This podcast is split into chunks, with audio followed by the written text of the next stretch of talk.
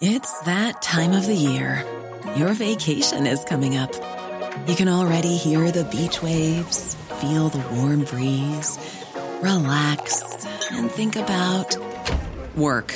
You really, really want it all to work out while you're away. Monday.com gives you and the team that peace of mind. When all work is on one platform and everyone's in sync, things just flow wherever you are. Tap the banner to go to Monday.com.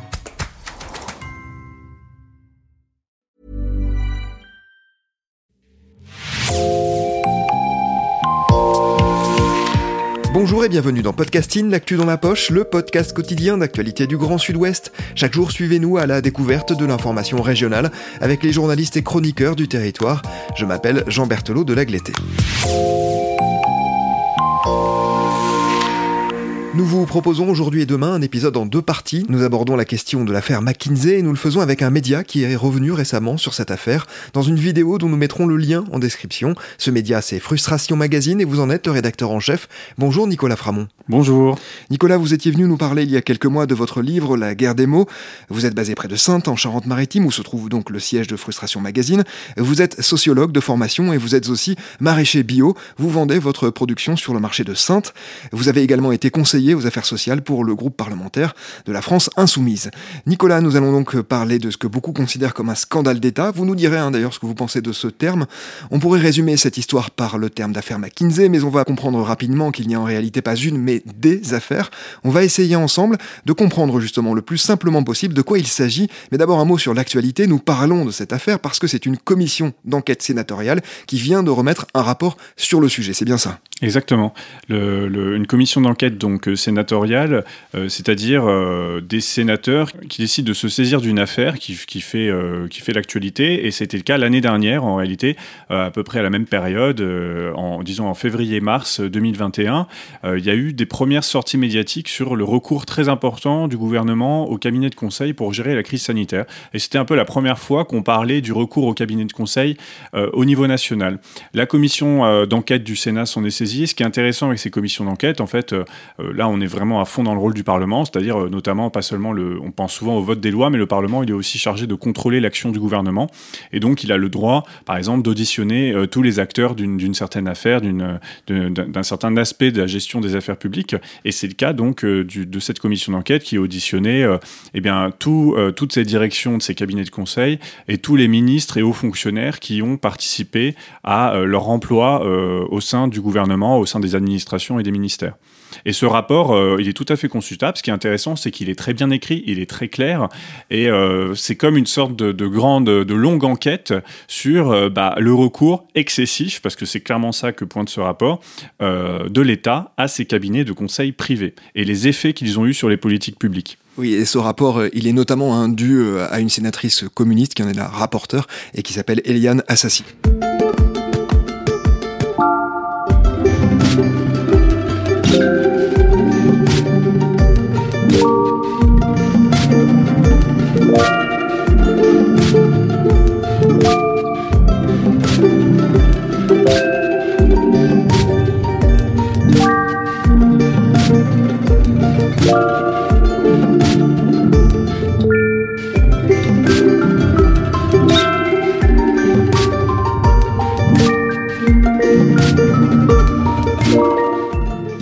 Commencer à résumer cette affaire, on pourrait donc dire, vous venez de le préciser, qu'elle concerne entre autres un recours abusif à des cabinets de conseil de la part de l'État. D'abord, que sont ces cabinets et à quoi servent-ils en l'occurrence lorsqu'ils sont sollicités par l'État? Alors, c'est intéressant parce qu'en fait, les cabinets de conseil, c'est quelque chose qui est très connu dans le monde de l'entreprise privée, mais dans le monde des grandes entreprises privées, des sièges des grands groupes, euh, des grandes entreprises, où en réalité, de plus en plus, et moi ça c'est quelque chose que j'ai pu observer euh, d'un point de vue sociologique, de plus en plus, ces directions d'entreprise euh, font reposer leurs décisions sur des rapports commandés à l'extérieur, où des consultants viennent et disent voilà ce qu'il conviendrait de faire pour fluidifier nos process décisionnel, euh, euh, réduire le millefeuille de décision, euh, rendre les salariés plus, enfin les collaborateurs, parce qu'on ne dit pas salariés mais collaborateurs, plus performants, plus économes, etc. Donc ce sont des sortes d'experts de l'efficacité dans tous les sens possibles, y compris les plus creux, qui viennent et qui donnent un peu leur, qui rendent leurs leçons, qui leur rendent leur rapport sur ce qu'il conviendrait de faire. Et donc ces cabinets de conseil vont d'un grand groupe à l'autre, souvent rendent des conclusions qui sont très similaires en fonction de grandes modes managériales et de grands termes. Ce sont avant tout pour moi, et c'est pour ça que je m'y étais intéressé depuis longtemps avec Frustration Magazine, c'est que ce sont des grands créateurs de concepts euh, du management. C'est des gens qui participent du renouvellement idéologique et lexical du capitalisme. C'est-à-dire que bah, tous les dix ils, mettent, euh, ils mettent dans la, dans la vie euh, des entreprises de nouveaux termes, de nouvelles modes, un nouveau jargon pour finalement toujours dire la même chose. C'est ça qui est, intéressant, c'est qu'à la fin, ils disent toujours la même chose, à savoir euh, comment faire plus avec moins, euh, comment euh, faire remonter plus de profits et plus de dividendes. Mais ce sont toujours des gens qui arrivent à montrer que c'est plus rationnel, et plus beau que ce que ça en a l'air. Donc on peut vraiment dire que les cabinets de conseil, ce sont des gens dont l'expertise principale, c'est d'être des beaux parleurs. C'est des gens qui euh, vont euh, euh, exprimer les choses d'une certaine façon pour leur donner, bah, moi, ce que j'appelle un, vernis de rationalité et de technicité. C'est-à-dire que plutôt de dire simplement, bah, on va couper les moyens de tel service, de telle filiale pour, pour que ça coûte moins cher en masse salariale, on va dire qu'on va améliorer les performances productives de la branche dans le but de développer une approche multiscalaire des problèmes sociaux. J'invente en même temps que je le dis, mais ça pourrait complètement être ça. Ça se trouve, c'est comme ça. Et donc ça, ça c'est dans le privé, euh, on sait pourquoi ça existe. Mais ce qui est intéressant, euh, c'est le recours euh, dans l'État. Et ça, c'est quelque chose qu'on connaissait assez peu finalement, et dont on parle seulement depuis l'année dernière. Et donc concrètement, des ministères ou des administrations demandent à des consultants de venir et d'organiser, euh, ça peut être soit de rendre un rapport euh, sur euh, la façon dont on travaille, ou bien d'organiser des événements pour réfléchir à la façon dont on doit travailler. Ce qui est intéressant quand on lit le rapport du Sénat, c'est qu'on voit que ce ne sont pas des gens qui sont dans l'action directe du tout c'est pas des gens qui font des choses, ce sont des gens qui disent comment il faut faire les choses. Hein. Donc c'est à la fois, vous voyez, c'est un peu entre l'inspecteur des travaux finis, euh, entre le, prof euh, vraiment en amont, entre le donneur de leçons, on pourrait dire quand même, et surtout, euh, ce sont des gens qui, voilà, qui cautionnent des décisions qui vont être prises, souvent des décisions d'économie, des décisions de fusion entre administrations, des décisions de transformation de, de l'appareil d'État, par exemple, en utilisant beaucoup plus l'outil informatique Hein. Les cabinets de conseil, ils ont beaucoup été mandatés là-dessus, ce qu'on voit dans le rapport du Sénat. Et ce qui est à la limite la raison qui peut sembler la plus euh, légitime, c'est qu'en fait, ils ont été, ils, viennent pour mettre en place des solutions euh, de digitalisation euh, des services publics et des administrations pour rendre nos, ministères et, nos, agences publiques plus performantes. Parfois, ça marche pas du tout. Ça a été le cas pour le ministère de l'Éducation nationale. Hein. il, y a, il, y a, deux ans, on s'est rendu compte qu'ils avaient mandaté pour des millions d'euros, pareil, des cabinets pour mettre en place un méga système de gestion des ressources humaines, parce que l'éducation nationale, c'est un énorme employeur, et que ça n'a pas du tout marché, ça a été un énorme bide, euh, et donc tout ça n'a servi à rien. Et le rapport du Sénat montre beaucoup ça. Il y avait un échange sur Twitter hein, que j'avais bien aimé d'ailleurs sur le sujet, puisque quelqu'un euh, disait, mais toi, quand tu as un problème avec un robinet euh, qui fuit, tu fais bien appel à un, plombier, donc c'est normal d'appeler des spécialistes, et la personne lui répondait, non, en l'occurrence, un cabinet de conseil, c'est quelqu'un qui va venir, qui va regarder le robinet, et qui va dire, il faut appeler un plombier. C'est un peu ça. Hein, Exactement. le, le, proverbe Enfin, j'ai appris cette expression voilà, en mentionnant sur l'histoire des cabinets de conseil. Dans les entreprises privées, on a l'habitude de dire que c'est des gens qui empruntent votre monde pour vous donner l'heure. Et puis euh, cette nouvelle langue hein, que vous avez euh, évoquée, elle pourrait paraître anodine, elle ne l'est pas du tout, et pour cela je renvoie euh, à votre livre La guerre des mots, et puis évidemment à l'épisode aussi qu'on avait consacré à cela.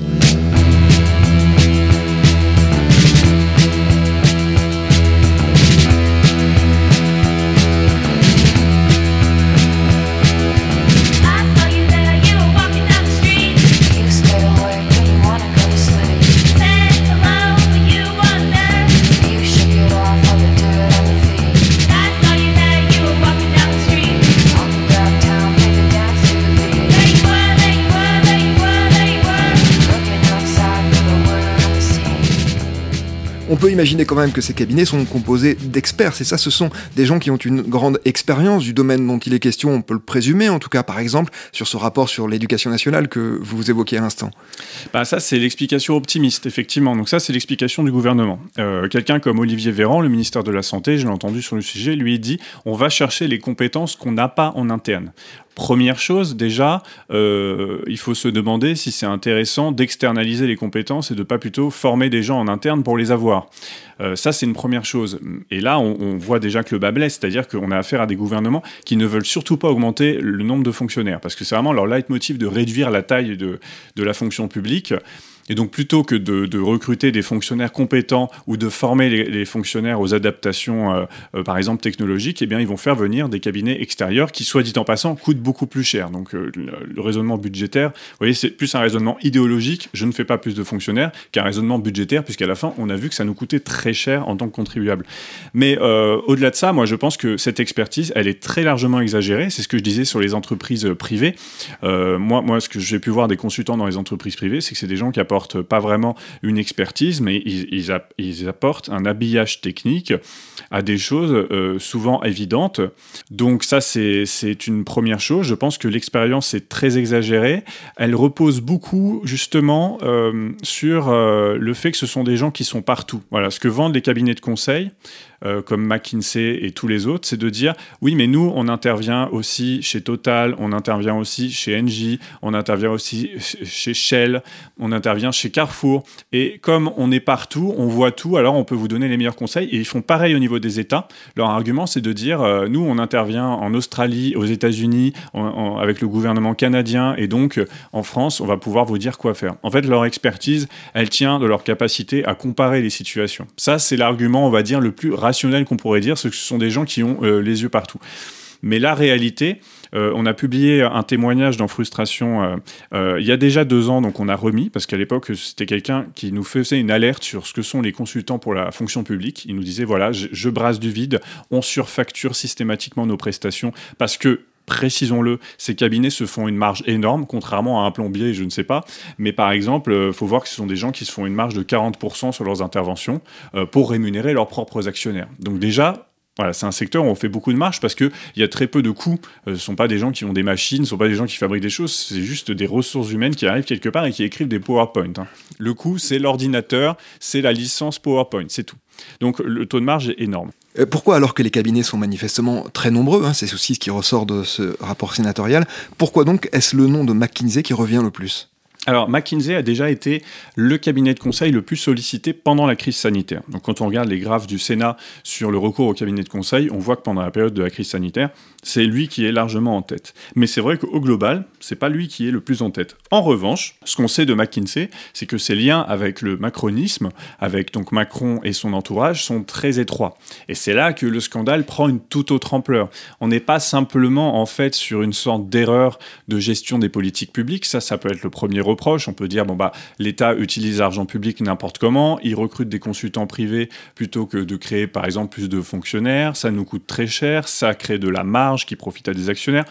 Premier scandale, mais on peut plaider pour l'erreur technique en quelque sorte. Sauf que avec McKinsey, les choses prennent un tout autre tour, puisque on, s'est rendu compte que notamment le directeur associé de McKinsey France est quelqu'un qui a coécrit un livre avec Emmanuel Macron, alors ministre de l'économie en 2016, qui est vraiment un livre programme qui s'appelle L'État en mode start-up. Je pense que tout est dans le titre, c'est-à-dire un livre qui prône une gestion des politiques publiques proche de celle de l'entreprise privée et pas de n'importe quelle entreprise privée, des plus agressives des entreprises privées que sont les startups, c'est-à-dire des, boîtes qui sont spécialistes dans certes l'innovation, mais aussi dans euh, le fait de payer mal les gens, euh, de briser les coûts et de faire baisser les prix. Bon, première chose. Ensuite, on se rend compte également que les consultants de MindKidsey ont travaillé gratuitement durant la campagne d'Emmanuel Macron pour euh, La République en marche. Ça, c'est une info euh, du journal Le Monde.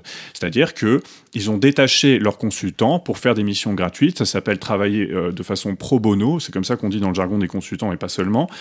c'est quand une entreprise, voilà, donne de la main d'œuvre pour une cause qui lui semble importante. voilà, on peut faire du pro bono pour la Fondation Abbé Pierre, mais apparemment, on peut faire du pro bono pour La République en marche et pour le candidat Macron. Donc deuxième élément. troisième élément, on se rend compte qu'un certain nombre de cadre de La République En Marche sont d'anciens de McKinsey. C'est le cas du directeur du parti La République En Marche, parce qu'en fait, c'est un parti politique, on a tendance à l'oublier. Donc les liens, ils sont très étroits, parce que le monde des consultants, c'est aussi le monde du pantouflage, c'est-à-dire de gens qui vont du public au privé et inversement, et qui quelque part vendent au privé les savoirs acquis dans le public et inversement. Et Macron, c'est le pur produit de ce système-là. Donc en fait, euh, pourquoi on parle beaucoup de McKinsey? Parce que c'est un cabinet qui est étroitement lié à Emmanuel Macron et euh, qu'il est donc euh, tout à fait possible de soupçonner un conflit d'intérêts patent entre bah, les amitiés donc qui sont pas seulement affectives mais qui sont aussi très idéologiques entre le président, son entourage et ce cabinet-là.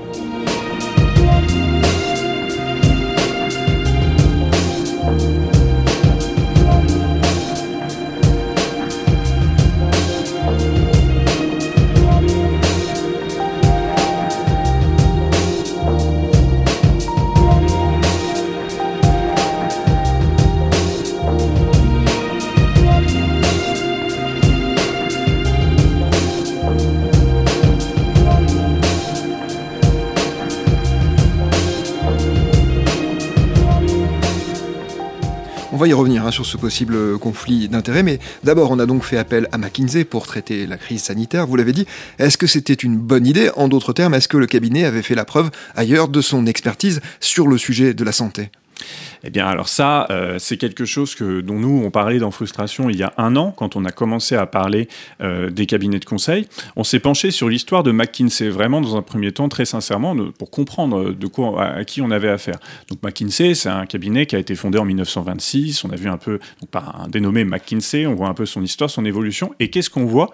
Que, en fait, euh, dans les années 2010, McKinsey a été mêlé au plus gros scandale sanitaire de l'histoire des États-Unis et qui pour moi est quand même en fait le plus gros scandale de toute histoire de l'humanité, c'est la crise des opioïdes. La crise des opioïdes, on n'a pas trop idée de ce que c'est en France, mais aux États-Unis, ça a provoqué des centaines de milliers de morts. C'est euh, en fait la surprescription d'antidouleurs très puissants, très addictifs, hein, euh, c'est-à-dire euh, qui ont des composants qui sont plus dangereux que l'héroïne, donc les opioïdes. qui ont été commercialisés par des labos pharmaceutiques qui ont mis en place de vastes stratégies d'influence pour faciliter sa commercialisation. Donc en fait, de la corruption euh, de médecins, euh, de l'influence euh, dans les facultés de médecine, dans les chaînes de pharmacie, etc. D'autant plus facilement que c'est vrai, le secteur de la santé aux États-Unis est extrêmement libéralisé. En France, ça aurait été un peu plus compliqué, même si en France, il y a aussi des stratégies d'influence de la part des labos pharmaceutiques. Et ce, dont, ce dont on s'est rendu compte, voilà, ça c'est dans la presse américaine, c'est que l'année dernière, le cabinet McKinsey aux États-Unis a été condamné à une amende record parce que dans les années 2010, il avait, il avait conseillé un de ses plus gros labos, Purdue Pharma, Purdue Pharma qui a commercialisé l'Oxycontin, donc qui existe encore, hein, qui est un, opioïde qui à lui seul a fait énormément de morts. Euh, et, ce qu'on constate, c'est le cynisme de la gestion et des conseils de McKinsey, qui à l'époque, euh, euh, voilà, dès le début de, cette crise, avant même que ça soit connu du public, le labo se rendait bien compte du nombre de morts que ça faisait par, overdose.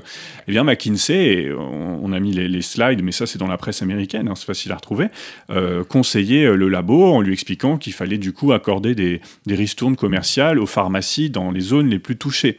Donc une gestion tout à fait cynique, tout à fait déshumanisée, euh, à bien des égards euh, criminels euh, de, cette, de cette crise, a donc été fait par le labo McKinsey. Alors moi je, lis un peu les commentaires et on me dit oui mais ce ne sont pas les mêmes consultants que ceux qui en France ensuite ont conseillé le gouvernement. Certes, mais euh, toute la soi-disant expertise des cabinets de conseil repose sur leur réputation. Sur leur réputation, sur leur capacité de comparaison internationale. Alors comment ça se fait que le gouvernement français, qui ne pouvait pas ignorer le mal que McKinsey avait fait aux États-Unis sur des questions sanitaires, ait euh, repris euh, conseil avec ce même cabinet qui est cette même entité internationale, parce que le scandale des opioïdes a enrichi les mêmes actionnaires que ceux qui sont enrichis par le recours à McKinsey en France. Hein. il s'agit d'une firme multinationale, pas d'antennes euh, qui, ont juste la coïncidence de porter le même nom. Et ça, euh, je, suis surpris qu'en fait on n'en parle pas plus, parce que finalement c'est l'autre scandale McKinsey euh, qui véritablement montre que les cabinets de conseil, ce sont des gens qui conseillent cyniquement des entités qui n'ont aucun sens du service public ou, de, ou de la protection des personnes. Voilà, c'est ça McKinsey. Et c'est ça les autres cabinets, je pense. Et on va le voir, hein, il y a des liens très forts entre la filiale française et la maison mère McKinsey qui est donc installée aux États-Unis, dans le Delaware plus précisément. Oui, vous disiez, on a peut-être du mal à situer la crise des opioïdes en France. je crois que ça a fait davantage de morts qu'il n'y en a eu par arme à feu sur le même temps, c'est ça, aux États-Unis? Exactement, oui, oui, oui. On parle de centaines de milliers de morts. je ne sais pas si ça se compte pas d'ailleurs en millions, parce que ça a été difficile à, répertorier, parce que c'est des gens qui sont morts d'overdose, parce qu'en réalité, le, les opioïdes conduisent, donc ça crée une addiction qui conduit donc à l'addiction à d'autres types de drogues. Donc ça a contribué euh, à la mort par overdose aux États-Unis en général. Ça a été un fléau sanitaire et ça l'est encore en réalité. Parce que le secteur euh, de la santé aux États-Unis est très libéralisé, que les labos pharmaceutiques ont donc voulu vendre de force leurs produits. Mais tout comme en France, on a eu le scandale du Mediator, hein, c'est le même genre de stratégie. C'est-à-dire, vous connaissez les effets néfastes d'un produit, mais c'est un produit qui vous rapporte énormément. Donc vous mettez tout en œuvre pour duper les autorités de santé et les organismes de régulation pour pouvoir euh, bah, écouler votre cam. Hein. Il s'agit de ça. Merci beaucoup Nicolas Framont d'avoir répondu à nos questions sur ce scandale McKinsey. Je rappelle que vous êtes le rédacteur en chef de Frustration Magazine. La deuxième partie de cet entretien est à retrouver demain. Je précise qu'il a été réalisé avant le premier tour de l'élection présidentielle, avant aussi que l'on apprenne que le parquet national financier avait ouvert une enquête pour blanchiment aggravé de fraude fiscale, en réaction précisément au rapport sénatorial que nous avons évoqué.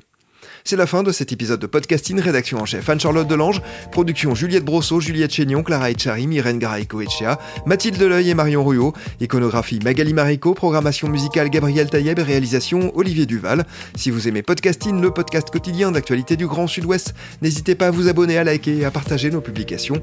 Retrouvez-nous chaque jour à 16h30 sur notre site et sur nos réseaux sociaux, ainsi que sur ceux des médias indépendants de la région qui sont nos partenaires. Retrouvez-nous aussi sur toutes les plateformes d'écoute, dont Spotify, Deezer, Apple Podcast ou Google Podcast. Podcasting, c'est l'actu dans la poche.